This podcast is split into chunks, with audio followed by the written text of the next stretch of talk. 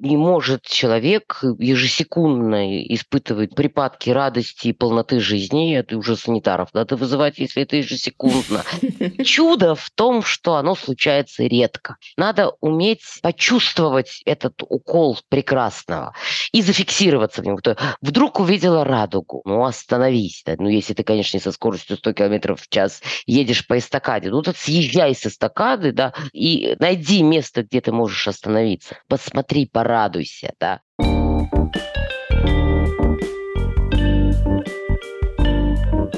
Здравствуйте. Это подкаст 45+. Подкаст для современных женщин, которые собираются жить лет так примерно 100. Сейчас находятся где-то в середине пути. Я ведущая проекта Юлия Зинкевич. И у меня в гостях замечательная писательница Марина Степнова. Марина – автор четырех книг, которые переведены на 26 языков. Это «Где-то под Гроссетто», «Безбожный переулок», «Мои любимые женщины Лазаря», а также роман «Сад», который послужил поводом к нашей встрече. Марина, здравствуйте. Здравствуйте, спасибо большое, что пригласили. Мне очень приятно. Вообще, что меня вдохновляет э, в романе «Сад» и не только меня. Это самый наполненный звуками, красками, вкусами текст, который я встречала. Он иногда может быть даже избыточен. И это про то, как ощущать вообще жизнь во всей полноте. Мне во время пандемии повезло взять у Марины несколько уроков писательского мастерства, во время которых мы выявили, что у меня мир имеет всего парочку измерений. То есть как визуал я всегда вижу и помню картинку, а как журналист, наверное, да, я всегда ориентируюсь на какую-то цепочку событий, на действия. И вот это вот э, то, что у меня откладывается в памяти, то, что определяет мои разговоры, впечатлениях и так далее. Оказывается, можно совсем иначе. Марин, я хотела спросить, когда вы писатель за столом и когда вы человек за рамками своего призвания, мир ощущается по-разному в вашей обычной жизни? Мир какой? Да, конечно, по-разному. У, вообще у любого нормального человека один, ну, два источников информации, входящих каналов. Я точно так же, как и вы, и как абсолютное большинство людей, я визуал, я вижу мир, э, мне он, как правило, очень нравится, я очень благодарный зритель. И у меня есть еще один очень важный для меня канал, довольно уже редкий, для, как для человека, да, это запахи. Я очень чувствительна к запахам, по-разному чувствительна. Они для меня многое определяют в настроении, в отношении. С таких людей не очень много. Для воспоминаний, то есть вы помните запахи? Скорее наоборот, я помню запахи, конечно, и запахи, как у Набокова, да, и воспоминания, обившись вокруг запаха, питалась его грустью. Это цитата из рассказа «Весна в фиальте». Да, то есть запах будет воспоминаний, и наоборот, запахи невероятно сложно описывать, да, это я уже когда к столу возвращаюсь, к писательскому, да, я понимаю, что задача непосильная, да, видимый мир описывать гораздо проще, потому что, во-первых, восприятие запахов очень индивидуально, да, ну и вообще это сложная задача. И у меня во всех абсолютно моих текстах есть какие-то запахи, какие-то духи. В этом смысле мне просто. Потому что когда я сажусь писать, и что-то, какая-то картинка есть у меня в голове, это всегда картинка, всегда в ней присутствуют запахи. Все остальные для меня каналы они приглушены. Ну, невозможно. Просто представьте себе, да, что вот человек, который весь ободранный, да, то есть он одновременно и кинестетик, он и слышит, он и видит, он и думает, и тряхнуться можно. Кто бы это выдержал, да, поэтому в жизни я нюхаю хорошо, да, смотрю очень бодро, ну, довольно, а все остальное, я, я абсолютно глухой пень, звуки для меня, э, это как-то дистеричны, практически не слушаю музыку, да, вот она как раз для меня, это, как правило, шум. А там, где запахи там, наверное, и вкусы. А, нет, у меня такие ненормальные отношения с едой. Если бы я могла перейти на фотосинтез, я бы на него перешла. То есть еда – это для меня э, э, печальная необходимость. Это как раз связано тоже известными, наверное, многим женщинам бесконечными попытками превратиться в 18-летнюю блондинку, при том, что ты э, даже в 18 лет не была блондинкой ростом метр восемьдесят. Какая такая утопия. Да? Наверное, это можно исправить, но я боюсь что-то исправлять. У меня удачно очень поломалась голова, и я думаю, что если начать ее чинить, я перестану писать. Что же я тогда буду делать? И поэтому слышу я плохо. Не кинестетики я вообще ни одной секунды. То есть меня можно посадить в крапиву или в сугроб, или как это вот любимый штамп, укутать в плед и дать мне чашку горячего чая, да, и я отреагирую на это примерно одинаково. Ну, может быть, крапива несколько приведет меня в недоумение, а разницу между сугробом и пледом я вряд ли замечу. Мне знакомо, видимо, у меня такой же набор. Но на самом деле моя психолог, с которой мы уже записали два выпуска, который недавно дочитал роман «Сад», мне сказала, я говорю, Маш, ну Опиши свои ощущения от романа. Она сказала, знаешь, литература – это индульгенция от невроза. И это правда, потому что это настолько нас успокаивает. Я сейчас переслушивала в исполнении замечательного чтеца Алексея Богдасарова роман, и я прям выписывала себе какие-то моменты, которые меня особенно цепляли. Например, очень мне понравилось. Боров был больше похож на еще не изобретенный Циолковским грузовой дирижабль. Или на подоконнике лежала тонкое мышиное крылышко, переливающееся драгоценно. Мейзель пытался схватиться за солнечный столб. Очень мне запомнился образ, что волосы, которые высвободились из-под шпилек, подождали, словно еще мнили себя прической, а только потом рассыпались по плечам. Ну и так далее. Вот про Волгу, которая синяя, словно нарисованная на клеенке, не настоящая. Там речь идет про Ульяновск и про высокий берег, который у них называется Венец. У них даже главная модернистская гостиница называется Венец. Я была там недавно, и очень мне понравилось в каком-то вашем интервью, что в Ульяновске Московские улицы словно залиты воском. И действительно, когда вот я гуляла по роману, у меня было полное ощущение, что я прохожу снова эти улицы. Вот я вот понимала, с какого вообще берега смотрят там герои. Действительно, это все очень ощутимо, и действительно это настолько расслабляет, особенно в нынешнем вообще состоянии, в котором мы все находимся, и мы все время о чем-то переживаем, и тут внезапно ты можешь так переключиться во время прогулки с собакой, например, слушаю аудиокнижку, не хуже, чем визит к психологу. Спасибо за это. Спасибо. Это помогает и пишущим, конечно, безусловно, потому что ты уходишь в этот мир, в другую реальность. Процентов на 90 в какой-то момент уходишь. И писать, и читать часто интереснее, чем жить. А если не интереснее, то легче. Потому что вот когда ты сам пишешь, ты вообще создаешь этот мир. Ну, в какой-то момент он сам начинает, разумеется, создаваться, но ты все равно восторженный зритель. Когда ты читаешь, да, и книжка тебя как вот раз за ноги утащила, все. Ты не хочешь оттуда уходить, потому что там лучше, чем снаружи, да. Хотел спросить про вас, читателя. Вот э, у меня были сомнения, что активно пишущий человек может параллельно что-то читать, потому что, возможно, это отвлекает, переключает и сбивает с э, того процесса, который происходит в голове, вы действительно читаете. Любой пишущий человек, в первую очередь читатель. Это чужие книги заставляют нас писать. Вот нет, вот правда нет. Есть писатели, которые говорят, что а мы вообще не читаем. Ну, это какие-то очень странные писатели, да, пусть они на меня не обижаются. Текст не падает с неба, он собирается как ртуть из твоих впечатлений, в том числе и из других текстов. И литература – это процесс, это как река. Ты не можешь писать книги, стоя на берегу и глядя на эту реку. Ты должен быть в ней. Во-первых, мы учимся, когда читаем мы скрипим зубами от зависти. Как ты это сделал? Гад! Ну как? Я скрипела зубами, когда я читала ваш текст. Абсолютно, думала, ну я да? так не могу, останусь-ка я журналистом, потому что мне не дано так. Так, вы читатель. Это вы зря, надо, вот как ты это сделал, я тоже так хочу, но только лучше, да, и по-своему. Либо если текст очень плохой, да, то тоже, да, господи, боже, ну Иисусе, ну нельзя так, ну вот, вот, вот надо было сделать так и так и так. Поэтому читатель я страстный, но вы абсолютно правы. Есть очень ярко окрашенные авторы, очень сильные авторы. Там из того же самого Набокова, как вляпаешься, так и не выберешься. Так и будешь писать, как он, да, потому что это очень сильная магия очень сильного текста. Поэтому одно дело, когда ты набираешь материалы, обдумываешь книжку, ты можешь читать все, что хочешь. Я о себе говорю, конечно. Но когда начинается процесс уже активного писания, приходится садиться на читательскую диету и читать тексты стилистически нейтральные, а сколько книг в месяц уходит, когда нет читательской диеты? У меня есть случайным образом приобретенный дар, из-за того, что я рано начала читать и читала очень много, я никогда не училась скорочтению, но им как-то вот сама собой овладела. Я читаю настолько быстро, что это прям только злит людей. Но вы запоминаете? Очень Вау. хорошо очень хорошо запоминаю. Иногда вот вплоть до страниц. Вот это вам повезло. Это счастливое свойство. Вы не переживайте. Кроме этого, я не запоминаю больше ничего.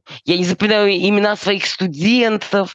То есть я абсолютный ежик в тумане. Да, это какая-то такая профдеформация. Зато те, то есть я могу забыть, как зовут моего слушателя, человек, который у меня учится. Но текст я его помню замечательно. В последнее время какие книги у вас на прикроватном столике или не знаю, где вы читаете, в кресле качалки? В, в телефоне я читаю, я практически перешла на электронные книжки, просто потому что, ну, во-первых, так удобнее, потому что это всегда под рукой. Бумага – это надо сесть, да, развалясь. Это надо, чтобы у тебя было место, а не ты одной рукой мешаешь что-то в кастрюле, а в другой у тебя телефон. Давайте какие-нибудь э, назовем, которые вдохновили вас в последнее, например, время или не в последнее, потому что, мне кажется, мы все берем на заметку и по рекомендациям читать надежнее. Хорошо. Поскольку я только что выпустила в Высшей школе экономики очередной выпуск магистрантов писательского мастерства, последние пару месяцев я читала практически только нон-фикшн и э, работы студентов, выпускников, среди которых прям вот очень талантливые ребята будут. Нон-фикшн я читаю для романа. Литературу про лошадей, про разведение лошадей в 19 веке. Я правильно понимаю, что мы ждем продолжения сада? Мы ждем продолжения сада. Да, я, да? я жду гораздо потому больше, лошади. чем... Да, да, да, потому что там у меня просто уже другое время. Я довольно много читаю. Есть такой прекрасный воронежский литературно-исторический альманах. Современно он выходит сейчас. Называется он «Ямская слобода». Прекрасные люди его делают, очень талантливые, очень увлеченные. Там всегда много хороших, в том числе и краеведческих материалов. Сколько действий у меня там в новой книжке будет происходить в Воронеже, я читаю много про Воронеж. Из хорошего такого нонфика, чтобы всем можно было посоветовать, это две, наверное, книги. Одну я читала, а другую я перечитывала. «Мобилизованная нация» Германия 1939-1945 год. Как люди в Германии уложили у себя в голове эту войну, как они к ней относились. Книга собрана из документов, переписок частно. Ее очень страшно читать. Но ее стоит прочитать, чтобы понять, каким образом люди прощают или не прощают себе, своей стране, соседним странам те или иные вещи. И иногда совпадения просто поражают воображение. Да? И ты понимаешь, что история действительно раз за разом повторяется. Я недавно читала Николая Пле «Неудобное прошлое» память о государственных преступлениях. Это тоже вот про то, как разные народы встраивались в разные обстоятельства. Да, это, это важно, такие книги читать, хотя это чтение, ну вот совсем-совсем не то, что поможет тебе развлечься, да, и не то, что поможет тебе отдохнуть.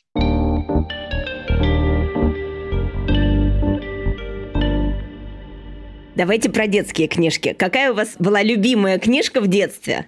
Потому что обычно же есть ассоциативная цепочка. То есть, если книжка любимая, то это некий, считается, да, что это некий сценарий и типаж определяется вот в связке с главным героем. У меня много было очень любимых книг, но одна из самых важных. И я только недавно, читая ее с дочкой, поняла, до какой степени эта книга меня сформировала. До какой степени какие-то колоссальные системы координат да, из этой книжки в меня вошли. Это «Дорога уходит вдаль». Бурштейн. Конечно, и у меня в семье также. И дочка у меня Саша, потому что дорога уходит вдаль. Сашенька Яновская, конечно. Конечно, у меня дочка Сашенька с 10 лет. Я знала, что только так могут ребенка звать. Все, я своих от чужих, по словам Печушки. Абсолютно. Вот, видите, да.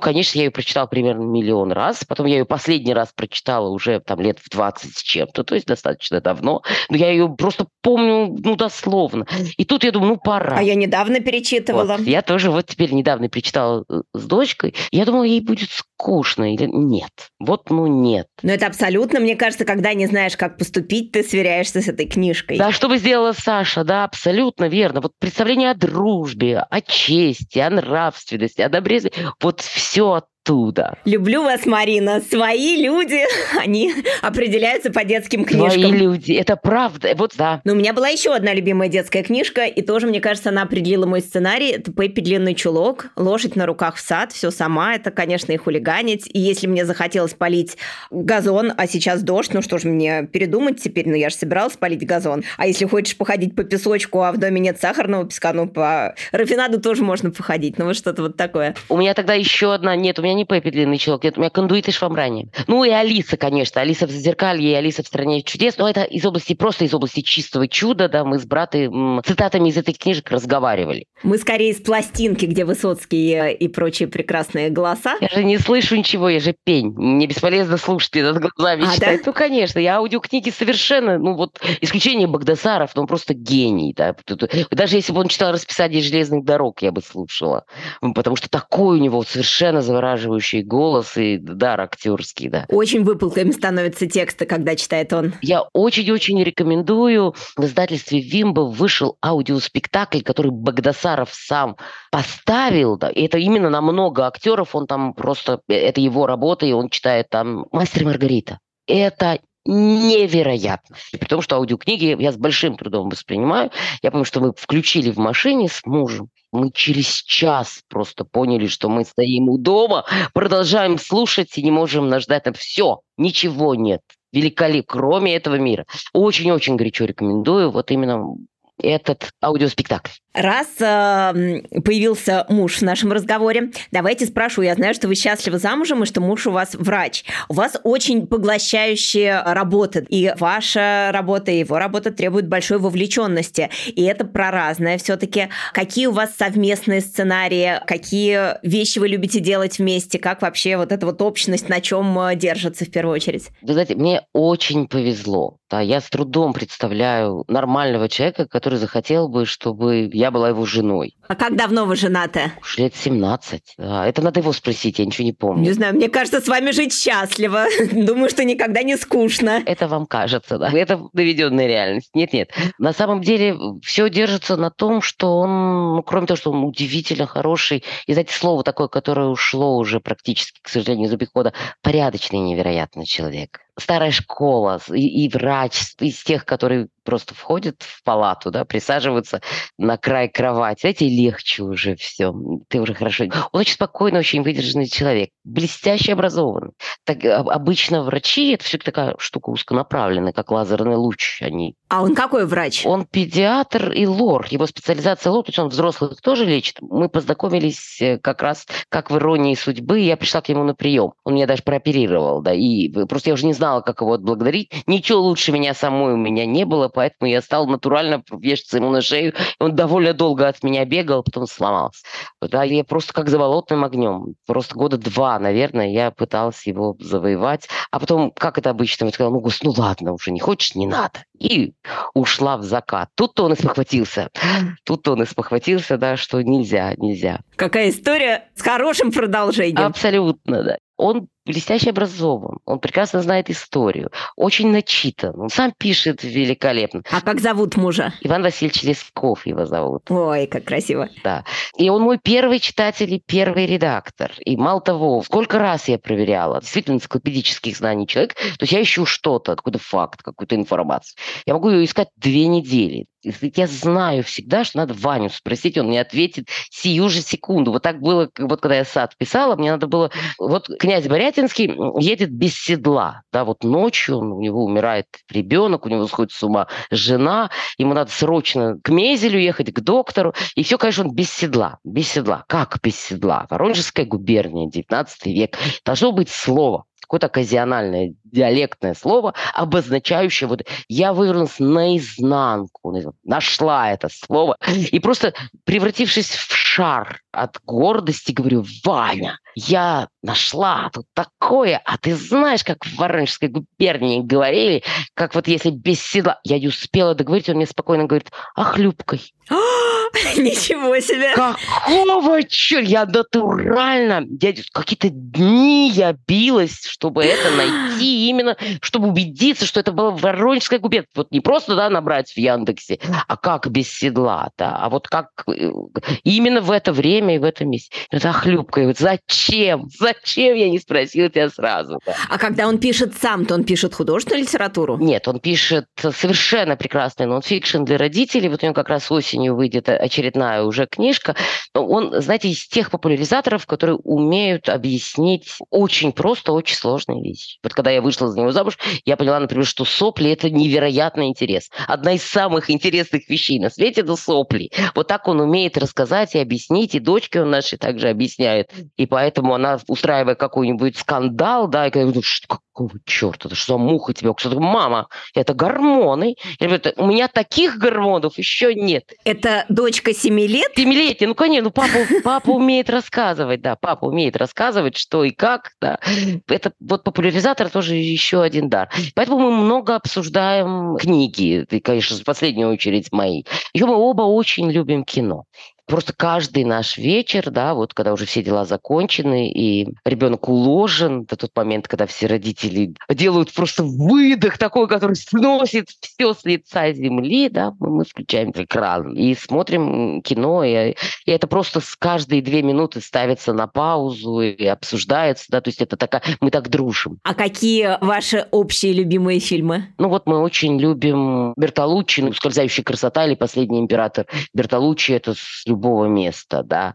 Потому что ловишь себя на том, что смотришь и глупо улыбаешься. Торнатора, Сарентино, Аспеток. Очень интересный, мало его кто знает. Он, конечно, такой более артхаусный. Это итальянский режиссер турецкого происхождения, Аспеток. Ну, например, я бы посоветовала «Холостые выстрелы». Там он максимально приблизился к зрителю. Да, это прям вот вполне уже кино, которое можно смотреть. Не каждому человеку, который не слушал музыку или мало слушал музыку, стоит советовать Шостаковича. Да, все-таки надо себе наслушать, да, чтобы понимать, что это хорошо, а не уронили шкаф с кастрюлями. Да, вот вот как я, например, воспринимаю.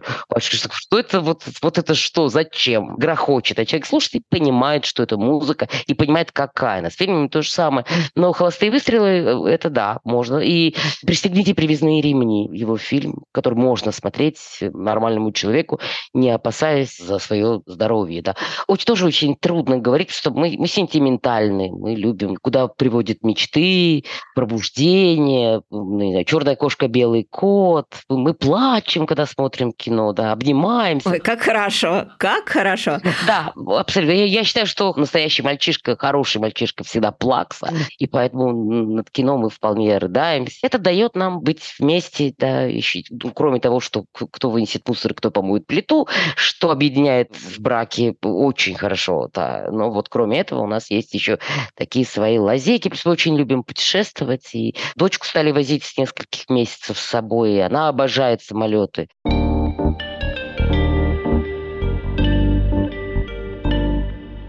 Давайте про дочку. Сколько лет дочки, как ее зовут и какая вы мама? Ей 7 лет, зовут ее Маруся. Маруся, она совершенно из женщин Лазаря, в честь героини. А там очень разные женщины в романе «Женщины Лазаря». То есть она именно Маруся. Да, она в честь Маруси, в честь Маруси Челдоновой, да, абсолютно осознанно.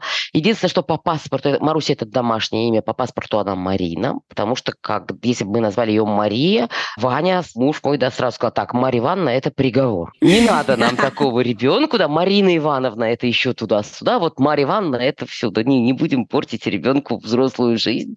И вот она Маруся, да, она Маруся у нас, и она уже знает, что она в честь книжки, да, ей очень интересно. Она, она сразу понимала совсем-совсем с маленького возраста, кто такой папа и чем он занимается, это понятно, папа лечит, он и ее лечит, она была у него на работе, и все. А чем занимается мама, она долго не понимала, потому что мама сидит, сгорбившись над компьютером и, и смотрит туда, да, и тарахтит. И поэтому я была свидетелем, забавно, я ее купала, ей было, наверное, года три. Вот она сыграет, ванне плещется, сама с собой разговаривает, и вот она говорит, вот папа доктор, там он то делает, а мама, и замолкает, я вижу, она пытается, ну хоть что-то придумать для мамы-то, ну хоть, ну хоть за что зацепиться-то. А мама у меня, а мама у меня, это с какой-то уточкой разговаривала, а мама, а зато мама у меня прочитала сто книг с отчаянием, прямо это сказала. Это очень смешно. Ну хоть что-то действительно ей надо было, чтобы хоть мама, ну хоть что-то хорошее в жизни сделала. Ну прочитала сто книг. А теперь она уже понимает, что такое такое писать. А детские истории не появились? Просто часто же при наличии малыша хочется рассказать авторскую сказку. Вы знаете, я за это уже отсидела, да, потому что Маруся до определенного возраста читать и сочинять, для нее это были синонимы. Поэтому она говорила мне, мама, читай, и давала мне вводные. Вот она говорила, мама, читай сказку про девочку с зелеными глазами, про плюшевого медведя, про Копатыча из смешариков, как они попали на необитаемый остров. И вот 10-секундной задержки не должно было быть. В момент, когда она заканчивала говорить, я должна была начинать рассказывать сказ. Вот этих вот импровизаций на ходу я столько ахинеи придумывала за последние несколько лет. То есть это был устный жанр, который на бумагу не лег? Учитывая, что я в какой-то момент я начинала засыпать сама, как это обычно случается с умотанными родителями, да, то есть ребенок еще свежий, бодр, как осьминог, а ты уже просто во сне ему что-то рассказываешь, да. У нас, да, тоже есть несколько семейных историй, когда я засыпала и, и во сне продолжала рассказывать, и буровила такое. В какой-то момент я, рассказывая вот эту вот сказку, заснула и сказала, что мы поедем, потому что у нас совместное предприятие в Милане. Боже мой, какой совместный, в каком Милане я в Милане была один раз в жизни, да. Ну, то есть это было настолько неожиданно, да, и так как они захохотали, Ваня и Маруся, да, что ж, я проснулась, и они меня сразу стали расспрашивать, что за бизнесом я собралась заниматься. Это было, это было очень смешно, да. Так что нет, к детским историям я не готова, я их уже столько сочинила. Марусе 7 лет. У нас в подкасте все женщины говорят, сколько им лет. Сколько вам лет, Марин? Ой, я 71 года рождения. Да, я очень поздняя мама. А на дворе 23-й, это 52 года? 52, я очень поздняя мама. И это первая дочка? Единственная. А какая вы мама? Ну, абсолютно чокнутая, конечно, да. То есть я стараюсь сохранить э, остатки здравого смысла и чувства юмора. Да, я вообще плохой полицейский у нас в семье. Я та мама, которая все-таки, несмотря на свое безумие, требует, чтобы палочки были перпендикулярны, чтобы режим соблюдался, все такое. У папы нету против Маруси инструмента совсем. Она и у меня, и у мужа единственная дочка. А вы ровесники с мужем? Он на два года старше меня. То есть у вас появилась дочка, когда вам было 45, а ему 47? Да. Вы же давно в браке. Это результат э, большого количества усилий или наконец получилось? До какого-то момента мы особо и не думали. То есть думали о себе, а не о том, что неплохо было бы завести ребенка. Ну а потом время пришло, и появилась Маруся. Да, это было сопряжено и с усилиями, и с огорчениями. Ну, Просто должно было прийти ее время. Ну, очень здорово. Здорово, что получилось. Да, да. И все-таки сумасшествие это выражается в том, что есть какой-то регламент дня, ребенок должен заниматься десятью разными дисциплинами параллельно. Вот здесь э, спорт, вот здесь музыка, а еще нарисование. То есть э, какой набор вообще обязательный? Нет, ну то есть, конечно, она занимается и тем, и тем, ну, чем хочет. Вот она любит математику, она вообще про математику, и она три года уже... Семь лет любит математику. Именно математику, не арифметику. Я тоже думала, что это одно и то же. Нет, там очень повезло с учительницей, она в три года попала в кружок к великолепному педагогу, стала заниматься олимпиадной математикой. В три года олимпиадной математикой. Это игры. Это звучит только, понимаете? Это вот если бы я хотела сейчас произвести на всех впечатление, я бы сейчас сказала, да, там, что мой ребенок гений. Боже упаси от ребенка гений. Слава богу, у меня совершенно нормальная, у нас здоровая, веселая девочка. Хулиганка, как я понимаю. Хулиганка, да, с очень сильным характером. Ей это страшно нравится, и, поэтому она занимается программированием, и этой самой математикой. Это ее выбор. Да, когда она ходила на танцы, проходила год, сказала, я туда больше не пойду, ну, нет, не надо. Я очень тревожная мама. Я боюсь, поскольку я не молода, я сама была дочерью поздних родителей. И я все время боюсь. А во сколько лет мама вас родила? О, ну что, по сравнению со мной, мама была просто юница. Маме было 35, она была на 10 лет моложе. Ну, в советские времена это все... Но у меня есть брат старший, да, рожденный в нормальном возрасте, да. Я все время беспокоюсь. Я беспокоюсь о том, что будет дальше, что будет с Марусей. И успеем ли мы ее вырастить, успеем ли мы на ноги поднять, да, успеет ли она стать хорошим человеком самостоятельно. Потом вот эти, я все время не понимаю, и никто не понимает, конечно, ни одна мама, ни один папа не понимает. Я все время ищу этот баланс между вырастить счастливого человека и вырастить хорошего человека. И понимаю, что это абсолютно две дороги, которые ведут в противоположные стороны. Вот в романе «Сад», э, да, есть вот этот разговор, то ли воспитывать детей, абсолютно. то ли э, отпустить. Да. Я, кстати, очень там запомнила такую фразу про графиню, что когда она забеременела в 44 года, там была прям такая фраза, что старуха по всем законам божеским и человеческим. Я вздрогнула. Это прочитав, но поняла, что ладно, конец 19 века как бы действие. Конечно, в конце 19 века, да, безусловно, в суду у Достоевского был в комнату вошла старуха 45 лет. Времена изменились. Да, конечно, и, и здоровье наше изменилось, да, и наши отношения, и продолжительность жизни. Хотя, конечно, ужасающе короткую продолжительность жизни в 19 веке и до этого делала в основном детская смертность, потому что до года из-за отсутствия прививок, антибиотиков и всего прочего, что многие современные мамы считают лютым злом, буквально каждый третий ребенок только доживал до года. Да, дети мерли просто как мухи.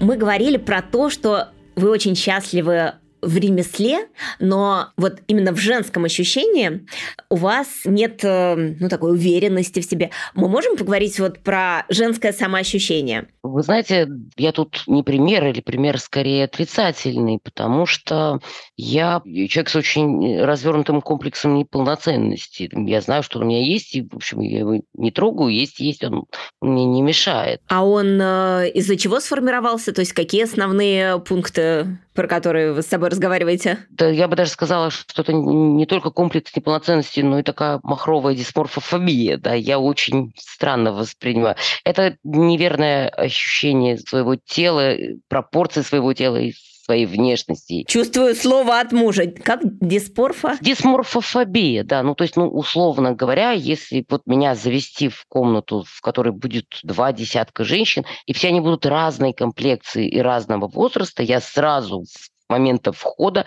буду уверена, что я среди них самая некрасивая и самая огромная. И как с этим жить? Мне не мешает. Я довольно редко бываю в комнате, где 20 женщин. Во-вторых, это мне никак не мешало э, до определенного возраста быть просто модницей на каблуках. И, и какое-то всегда неистовое количество народу в меня влюблялось, да, я всегда удивлялась. Я не могу понять, вот как это работает. То есть, если есть внешние доказательства, много поклонников, если есть желание себя подать, нарядиться и каблуки, то откуда вот этот комплекс? Не бьется. Знать и верить знать и чувствовать – это разные вещи. Вы можете знать, что вы ни в чем не виноваты, совершенно твердо знать, при этом все равно испытывать чувство вины. Это хлеб психологов. Да. То же самое я могу знать, абсолютно нормальная женщина. Да. Бывают, конечно, лучше, бывают и хуже. И, в общем и в целом это не важно. Красота в другом.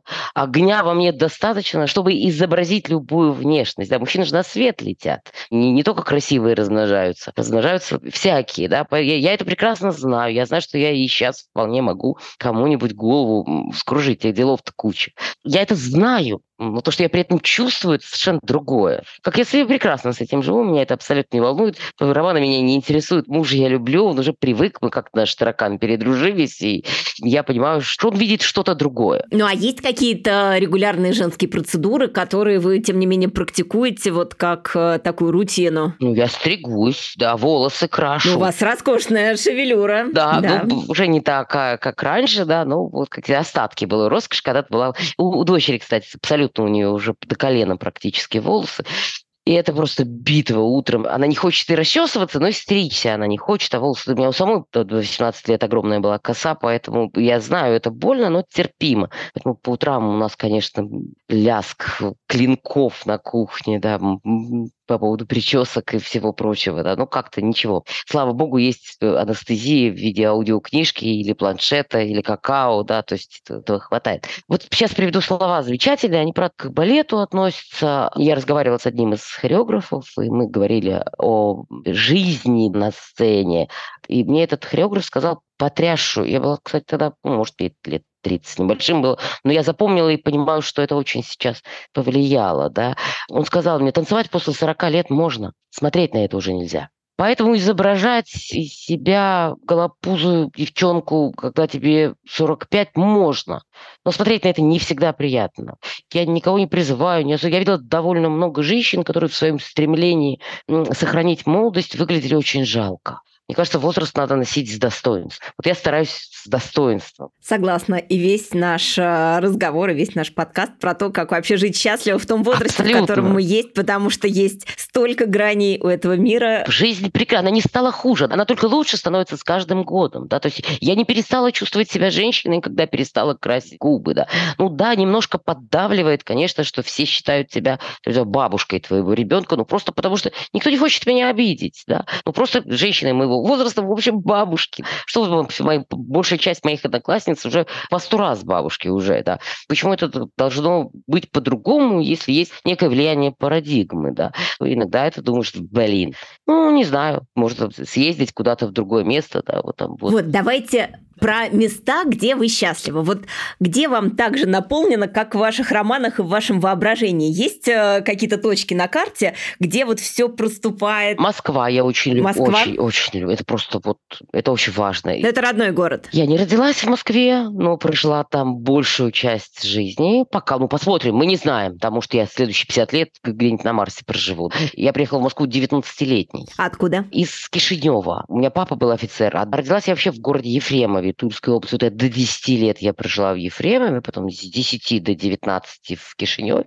В 19 лет приехала покорять Москву, да так и осталась, так и завязла. А покорение с чего началось? Это был литературный институт? Я не покорила ее, да, я просто перевелась в литературный институт, да. Литературный. Прямо с самого начала было понятно, что писательская стезя – это вот прям выбор? Нет, нет, нет это как абсолютно практически все, что происходит в моей жизни, это череда случайностей. Место. Я училась на филфаке в Кишиневе, я освободилась место в литературном институте на факультете художественного перевода. Перевод был с румынского. Ну, нельзя просто взять, поймать на улице человека и сказать, будешь переводить с румынского. Он должен быть готов к этому. А поскольку румынский и молдавский – это действительно один и тот же язык с очень небольшими отличиями, сугубо грамматическими, то вот в Кишиневе так приехал волонтер, Советский Союз только начал рушиться. Все эти связи, еще и горизонтальные и вертикальные работы. Есть у вас кто-нибудь, да, вообще кому не сто лет, и кто хочет поучиться. У Оскара есть у нас девчонка бегает такая, стихи пишет. Может, она? И я, конечно, как впереди своего визга, потому что родители меня до этого не отпустили. Я мечтала учиться в Москве, мне было все равно где.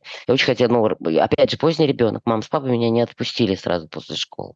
А тут уже все, я уже была на третьем курсе, я сказала, все, чао, взяла зайца, сковородку, чемодан. И поехали переводить с румынского. И поехал, да, с Зайцевой, со сковородкой, да, поехала покорять в Москву, да. Поэтому это случайность, то есть это место не освободилось, я бы нет. А какие любимые места в Москве? Я очень люблю северо-запад. Это Сокол? Это Сокол, это поселок художников. Я люблю центр, конечно. Все эти Покровки, Остоженки, Замоскворечье. Я сейчас сижу в студии на Китай-городе. Вот. И я сейчас выйду, и у меня тут Покровка-Моросейка. Из-за того, чтобы все замотаны, в Москве мы редко, я, по крайней мере, редко обращаю внимание, какая она красивая. Ну вот в, в мае когда вот уже... Сирень цвела, наверное, да, в мае. пробки немножко ушли. Или рано утром, или вечером вдруг ты едешь, господи боже, какой красивый город, с ума сойти. Да. да, неплохой. А еще есть такие места, помимо Москвы? Есть. Я, ой, это очень смешно, да, потому что все, включая жителей Челябинска, вертят пальцем. Я люблю Челябинск. Я, наверное, единственный человек. А как так получилось? Ну вот сердце не прикажешь. За что? Я приехала туда на книжный фестиваль литературный первый раз, по-моему, в 2012 что ли, году. И ну, все, это была влюбленность в людей, с которыми я там познакомилась. Но это все на Челябинск перевелось, поэтому при слове Челябинск я радостно подпрыгиваю, говорю, да, да, да, Челябинск, чудесный Челябинск. Здорово, я знаю только там трубопрокатный завод такой большой. Какой прекрасный. А вы видели там вот это белая металлургия? Белая металлургия. Это восторг. Да-да-да, дизайн хороший. Чудесно. И я очень люблю Италию. А какие ее части? Тоскана. Как пейзаж или Италию как э, кладовую живопись и искусство? Нет, вы знаете, поскольку мы, правда, с мужем и с дочкой теперь, да, уже там все влюблены в Италию, много лет ездим, не только, конечно, в Италию, но, Италию стараемся не пропускать, да. Мы уже не как туристы смотрим, мы уже многое видим. Во-первых, Тоскана сказочно красивая. Невероятно. Вот если человек в Бога не верит, его надо прям торпедировать в Тоскан, чтобы он постоял и посмотрел, да, просто почувствовал. Везде чудесные люди, очень сердечные, очень похожи на русских. Вот бы очень. Вот бывает между странами химия, да, вот у России и у Франции, и у России, и у Италии химия, взаимная любовь. Итальянцы теплые, но удивительно, как же вот любить Италию, не любить еду. Мне кажется, они так вот прямо через запятую. Ой, нет, нет, я люблю, нет, что вы, что не, ну я не совсем э, робот, хотя вот дочь моя говорит, ты, мама, робот, ты не боишься щекотки. Я не боюсь щекотки, поэтому она уверена, что я не вполне человек, а какая-то споры засланные из космоса, да. Вот, конечно, конечно, здесь все очень вкусно. Это место, где все гипертрофировано, где огромные коты, огромные улитки, огромные пауки, огромные тарелки с пастой, э, где ты покупаешь перец болгарский, да, и он весит там 800-900 грамм один, то есть больше моей головы. То есть все все, что-то гаргантюа и пентагрей, все чересчур. И да, конечно, я вкусное от невкусного отличаю, да, но вот сказать, что ну, вот я что с утра встала и мечтала, что вот дождаться бы обеда и, и съесть вот то или сё, нет.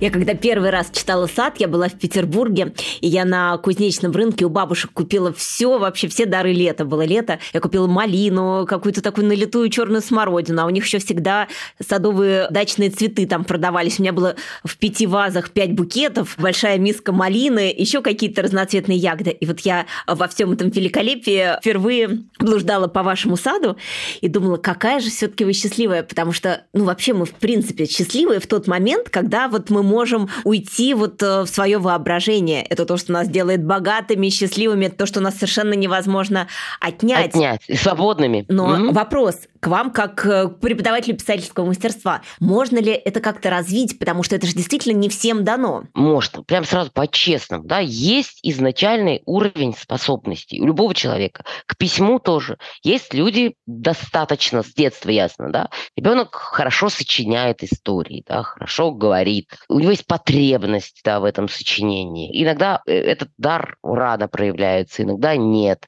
иногда позже. Иногда дар бывает микроскопический, иногда очень большой.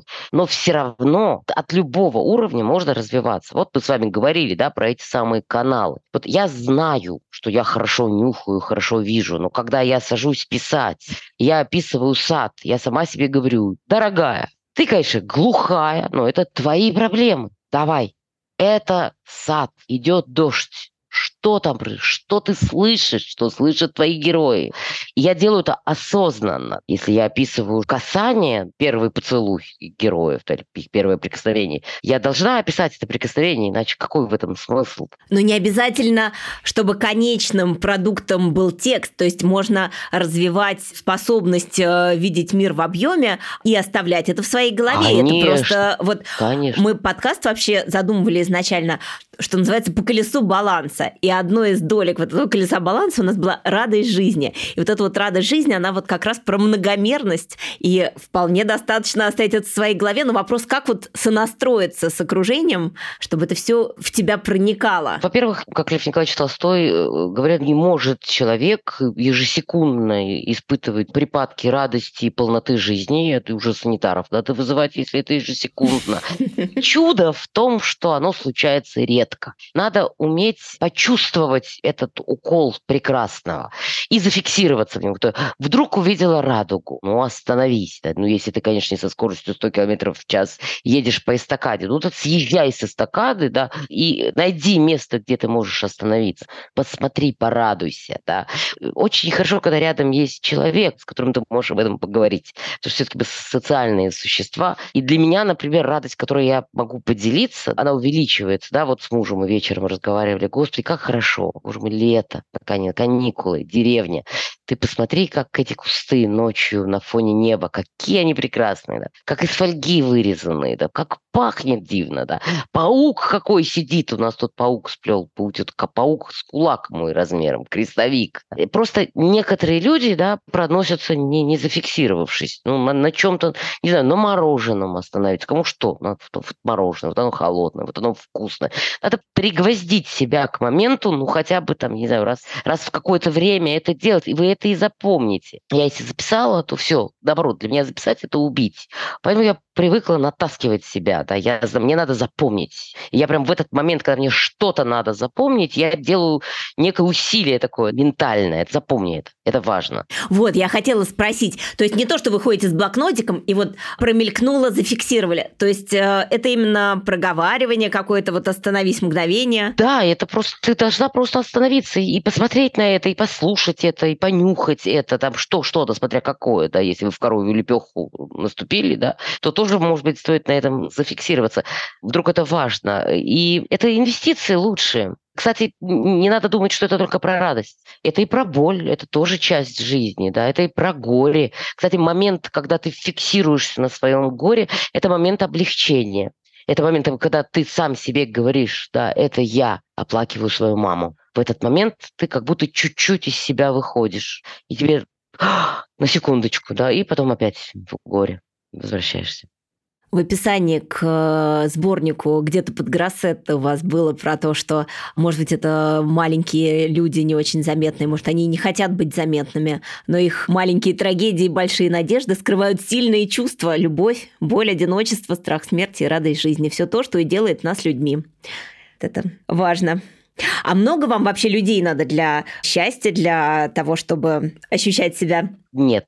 Вообще, я вообще-то интроверт. Моя бы воля, я из дома бы не выходила. За исключением путешествий, но это не считается. Есть очень э, совсем небольшое количество людей, которые дороги для меня очень, да, которые со мной всю жизнь или очень долго, и чьим мнением я дрожу. Все остальное, ну, я социальные сети практически не веду, да, потому что я не очень понимаю, зачем мне порицание или одобрение людей, которых я не знаю. Но что мне точно нужно? Для того, чтобы оставаться человеком пишущим, людей мне нужно очень много, весь мир.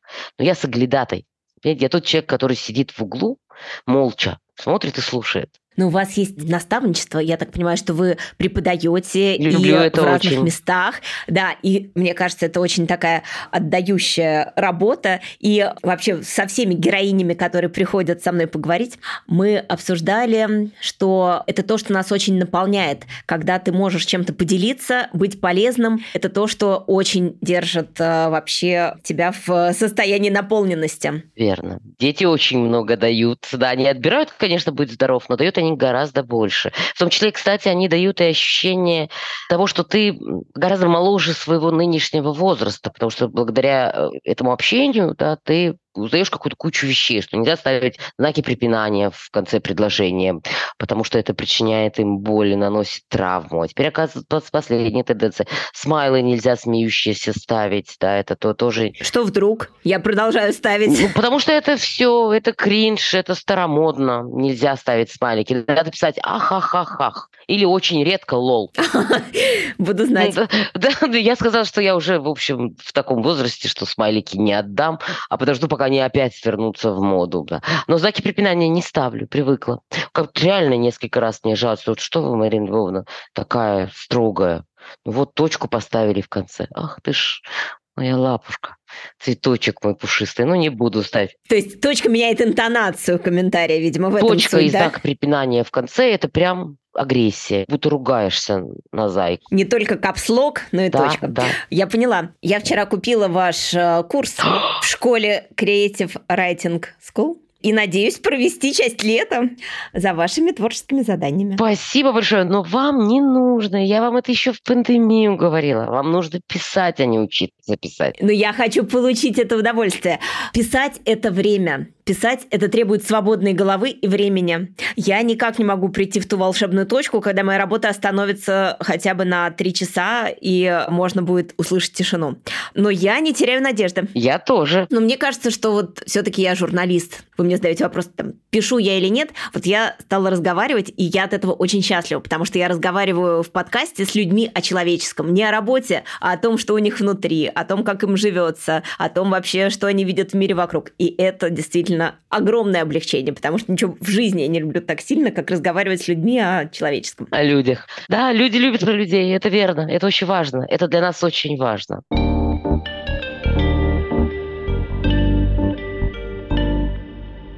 Марина, конечно, я должна спросить вас, как меня подписчики в телеграм-канале проекта 45+, попросили, какие у вас творческие планы? Ну, то есть я поняла, что мы все ждем, но не знаю, сколько лет будем ждать, может быть, у вас есть какая-то отметка, сколько мы будем ждать а, продолжения сада, но, может быть, есть что-то параллельно. Вообще, что происходит в вашей писательской биографии? Я талантливо, я бы даже сказала, гениально отлыниваю от того, чтобы писать. Да, вот тут просто у меня дар прокрастинировать. Нет, на самом деле, как большинство взрослых людей, да, я занята, и особенно в последнее время, да, какими-то вещами, которые связаны с обычной жизнью, да, меняется курс, меняется то, ты должен заработать, ты должен это купить, на это отложить.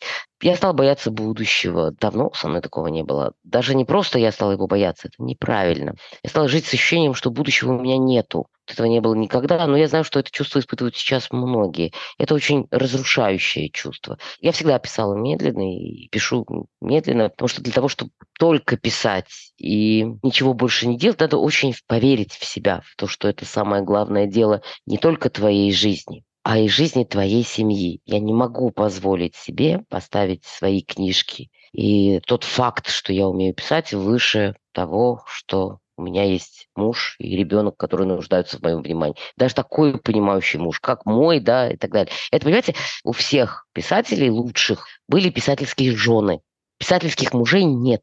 Вот писатель утром встал, сел за стол, да, в 4 часа дня вышел, ему, до, этого ему там два раза приносили чай бесшумно, стол накрыт, обед приготовлен, дом убран, дети выучены, да, он только работает. Это даже не потому, что мне кто-то не позволяет так. Я сама себе не могу позволить такое. А моя психолог вот очень любит такой тест который мне очень подходит. Она говорит, ты представь себя в возрасте 100 лет. Ты в какой точке? Ты преподаватель в окружении студентов или ты прабабушка и за тобой там твои потомки? То есть вы себя в столетней точке как видите? Не дай бог. Не дай бог дожить? Не дай бог. Да ладно. А, мне кажется, сейчас можно дожить вообще в уме, в памяти, в здравии. Ну вот разве что в уме и в памяти. Я просто, в общем, очень не хотела бы быть обузой. Нет, такой вариант не рассматриваем. Хорошо, да. Если рассматриваем, что я бодрая, безумная старушенца, в возрасте я никогда не думала об этом, наверное. Надо сосредоточиться. Никогда не думала о том, что будет со мной сто лет, потому что никогда саму эту возможность никогда не предполагала. Мы можем э, планку сместить, это может быть 75, э, но просто э, интересно, в каком контексте. Я бы, конечно, хотела писать книжки и преподавать уже были подсказки, советы от писательницы Марины Степновой, но у нас э, так заведено, что в конце разговора мы как-то суммируем информацию, и если можно, еще несколько идей, подсказок, советов про многомерность мира или про что-то иное. Вот как жить более счастливыми? Это, наверное, будет не очень приятный для многих совет и такой уж совершенно не модный, но для того, чтобы быть счастливым в мире, да, и быть с этим миром в каких-то отношениях, надо сделать вещь ужасную, да, перестать созерцать свой собственный пупок. Современные люди очень склонны к тому, чтобы с остервенением копаться в своих собственных головах, сердцах, травмах, отношениях. Все самое интересное не внутри, а снаружи. Для этого надо разуть глаза, да, перестать этот пух лежалый в пупке перебирать. Спасибо, что вы это сказали. Приезжайте куда угодно, в любое место, сядьте на любой вот площади или на любой улице, в любой стране, в любом городе, в любом месте, сядьте в кафе, возьмите чашку чая, кофе или мороженое, сядьте и сидите час молча и наблюдайте. Выкиньте смартфон, выйдите оттуда, посмотрите, вы увидите потрясающее количество и услышите. Невероятных людей. Не бывает людей неинтересных. Вы просто этого не видите, потому что вы сосредоточены на себе. И вы поймете, да, как там снаружи невер... никогда невозможно соскучиться, если наблюдаешь за другими людьми. Это очень интересно и слушать их очень интересно. Тут не могу не спросить. Говоря про свою героиню Наташу, вы сказали, что она была как все люди, не хорошая и не плохая. Вот я хотела спросить, действительно ли все люди не хорошие и не плохие? Ну, я не знаю, я довольно много знаю людей, я не знаю ни одного человека, да, про которого я могла бы сказать, что вот он с ног до головы такой осознанный, цельный мерзавец. Или что вот этот человек абсолютно святой. Да. Я честно стараюсь быть хорошим человеком. И у меня это очень плохо получается, даже при условии, что я прикладываю усилия. Сейчас плохо. Очень часто я думаю, делаю какие-то вещи, за которых мне стыдно. И также остальные люди. Почему они должны быть хуже или лучше? Я совершенно рядовой индивид. Да. Люди многомерные. Люди многомерные, да. да. да. Угу. Это был классный совет. Я э, благодарна за него, но, может быть, есть еще парочка. Еще один ужасный совет, тоже не модный, неправильный, для многих, конечно, непосильный.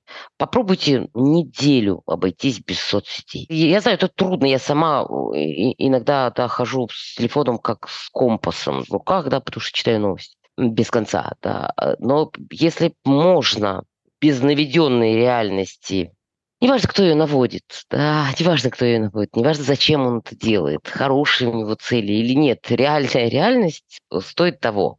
Очень хорошо в этом смысле попробовать мне очень помогает. Это трудно надолго, опять же, когда ты взрослый человек, занят, когда у тебя там машинка стиральная отключилась, а посудомоечную надо, наоборот, загрузить, это надо купить, то надо сделать. В общем, да, э, э, все, я все понимаю, я ровно точно такой же жизнью живу. Да. Попробовать, э, вот как в детстве на каникулах, да, ну вот просто бухнуться в траву. Вот я любила там какую-нибудь божью коровку или паука, просто понаблюдать, да, не только за людьми, да, вот просто лечь и не в телефон тупить, а в облака. Божья коровка, улети на небо, принеси нам хлеба. Да, да, это очень замедляет время. Ведь в детстве время такое медленное, потому что деталей много, и они почти все в первый раз. А потом вряд ли, если вы не работаете сборщиком божьих коровок, божьих коровок у вас в жизни не очень много. Надо найти вот эту свою божью, то, что вы давно не видели или никогда не видели, и на нем это замедляет. Вот из-за путешествия этим хороши, да. Они замедляют время. То есть вот три месяца прошло, на неделю уехали, а такое ощущение, что год прошел. Научиться вот так управлять своим временем, замедлять его, это очень здорово. И это очень, да, очень делает мир гораздо более приятной и дружелюбной штукой, чем мы думаем про него, про бедное. Ведь он ни в чем не виноват. А приятный совет есть? Хотя эти тоже, конечно, все приятные.